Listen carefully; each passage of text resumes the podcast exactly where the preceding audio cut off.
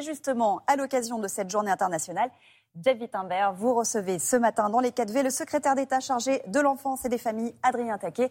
Bonjour à tous les deux. Bonjour Adrien Taquet, bonjour, à tous. Et effectivement, dans cette journée, dans le cadre de cette journée internationale des droits des enfants, je voudrais qu'on évoque avec vous d'abord, euh, Adrien Taquet, le sort des enfants placés. On le sait peu, mais ils sont plus de 300 000 en France pris en charge euh, par l'ASE, l'aide sociale à l'enfance. Vous allez recevoir aujourd'hui, ce 20 novembre, le rapport de l'un d'eux. Il s'appelle Gauthier Arnaud Melchior. Il est aujourd'hui euh, étudiant en droit, brillant.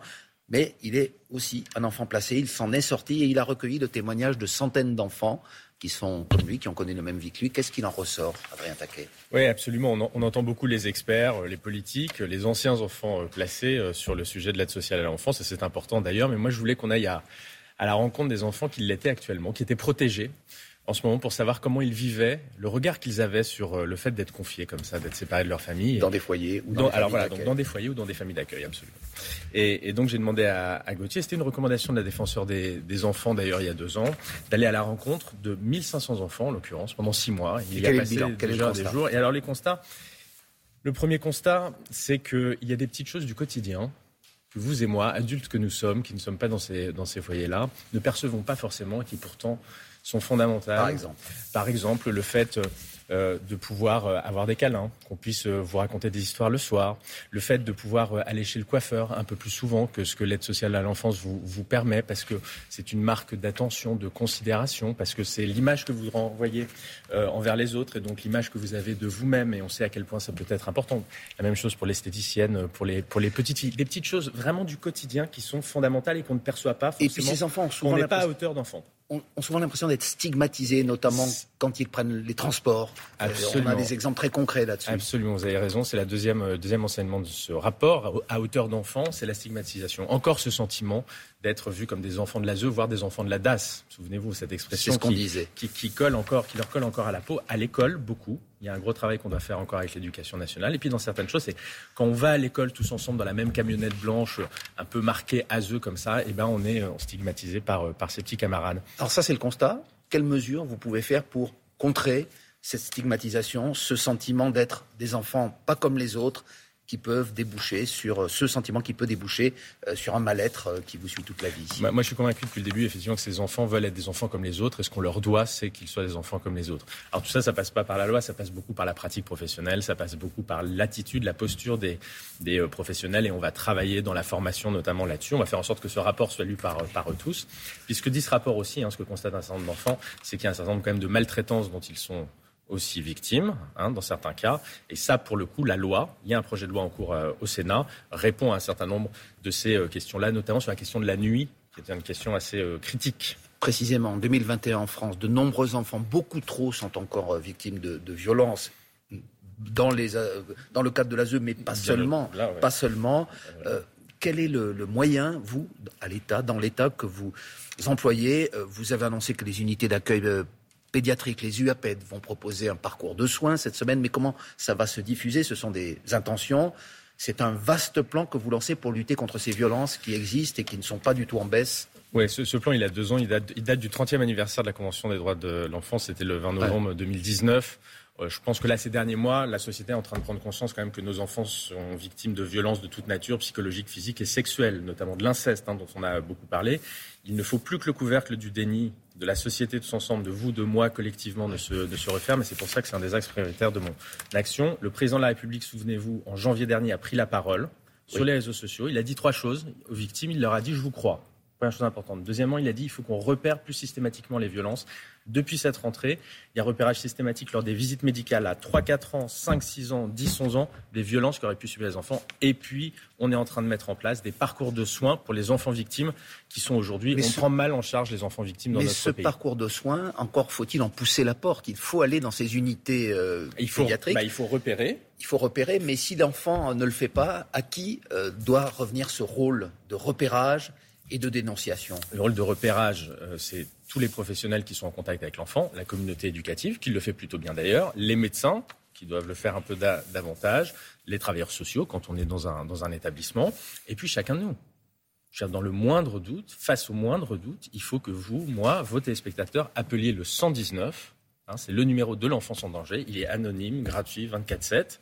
Il faut appeler quand on pense qu'il y a un enfant qui est en danger. Voilà. C'est ça le début du parcours. Et puis après, on a mis en place des parcours de soins, notamment avec ces unités d'accueil pédiatrique enfance en danger, à l'hôpital, dans un environnement sécurisant où l'enfant va être auditionné. Et puis c'est la porte d'entrée vers ce parcours de prise en charge somatique et psychologique. Monsieur Taquet, autre lourd dossier que vous portez, c'est celui de la prostitution des mineurs, encore une maltraitance un phénomène en essor. On estime le nombre d'adolescents aujourd'hui beaucoup de filles essentiellement, à près de 10 000 en France.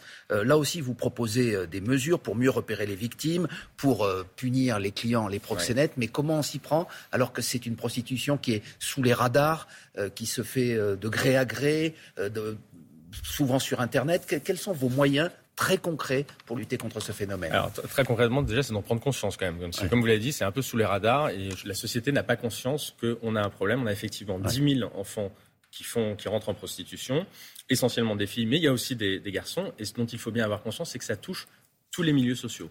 Tous les milieux sociaux. Il y a d'ailleurs eu un nombre de séries télévisées. Alors qu'est-ce que vous allez faire? Donc prise de conscience, euh, euh, formation là aussi, tous les professionnels pour repérer les signaux faibles. Et ça concerne les parents aussi. Donc les parents aient bien conscience de, des changements de comportement, de décrochage scolaire, euh, des fugues, de changement de, niveau de vie, des fugues qui commencent à, à intervenir. Ça, ce sont des signes qui peuvent annoncer un basculement euh, pré-prostitutionnel. Il faut qu'on améliore donc le, repérage. Il faut qu'on forme l'ensemble des professionnels sur cette question-là, parce que pour l'instant, ce n'est pas le cas du tout. On part de zéro. Hein. C'est une prostitution qui n'a rien à voir, vous l'avez dit, avec la prostitution traditionnelle. Et puis, il y a une grosse action à mener, évidemment, sur le numérique, puisque le numérique s'est révélé être un facilitateur de mise en relation, notamment entre clients et, et, euh, victimes, hein, parce que je rappelle que ces enfants sont des victimes. Sont des victimes.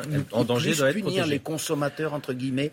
Renforcer la répression aussi, vous avez raison, c'est-à-dire plus de cyberpatrouilles, euh, plus de coopération des plateformes hôtelières de réservation pour que quand il y a une réquisition judiciaire qui est faite et que cette plateforme euh, de réservation hôtelière euh, ou d'appartement à son siège en Irlande ou aux Pays-Bas, bah, que la réquisition judiciaire revienne bien et dans des temps. Ce qui n'est pas fait pas le cas aujourd'hui. Donc on va, le, on va le faire et notamment dans le cadre européen, évidemment, sous présidence française c'est faire des maraudes numériques, c'est-à-dire que les travailleurs sociaux aillent vers les enfants.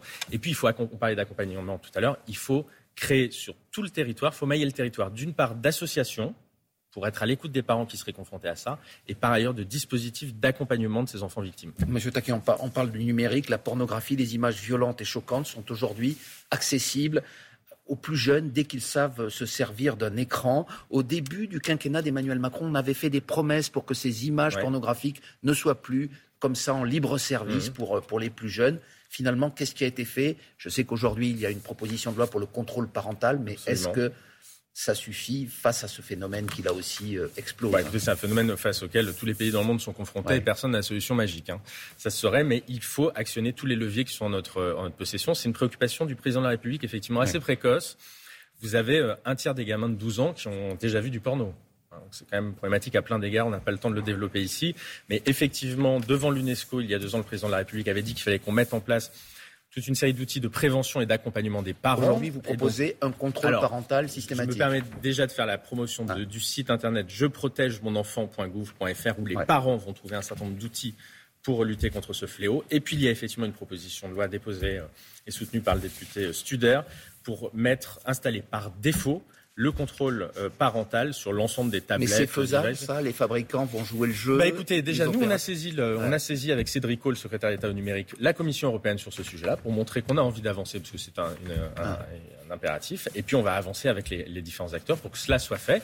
Ça ne va pas résoudre tout, mais ça va. Il faut mettre autant de barrières possibles euh, pour empêcher l'accès de nos enfants à la pornographie. Qui peuvent contourner est-ce qu'il n'y a pas avant tout une responsabilité des parents Une responsabilité, il faut accompagner. Vous savez, les parents, on peut tout leur mettre sur le dos. Euh, il faut les accompagner surtout. Il faut arrêter de les culpabiliser. Il faut les accompagner. Le site je protège mon enfant.gouv.fr y participe. Merci beaucoup Adrien Taquet, secrétaire d'État aux droits de l'enfant, à la famille, en cette journée, on le répète, internationale des droits des enfants suite de Télématin. Merci, Merci beaucoup. on rappelle euh, que sur la question des enfants placés, dont on parle beaucoup en ce moment, vous avez indiqué qu'un projet de loi est en cours au Sénat. Il vise notamment à renforcer la formation des professionnels. La question de la nuit est prégnante également. Puis sur les violences en général dont sont victimes les enfants, la société prend conscience de ces violences. Et vous avez rappelé les actions mises en place de repérage avec des visites médicales systématiques, y compris chez les plus petits. et puis la mise en place d'un parcours de soins, notamment dans les unités d'accueil pédiatrique. Merci beaucoup. Merci.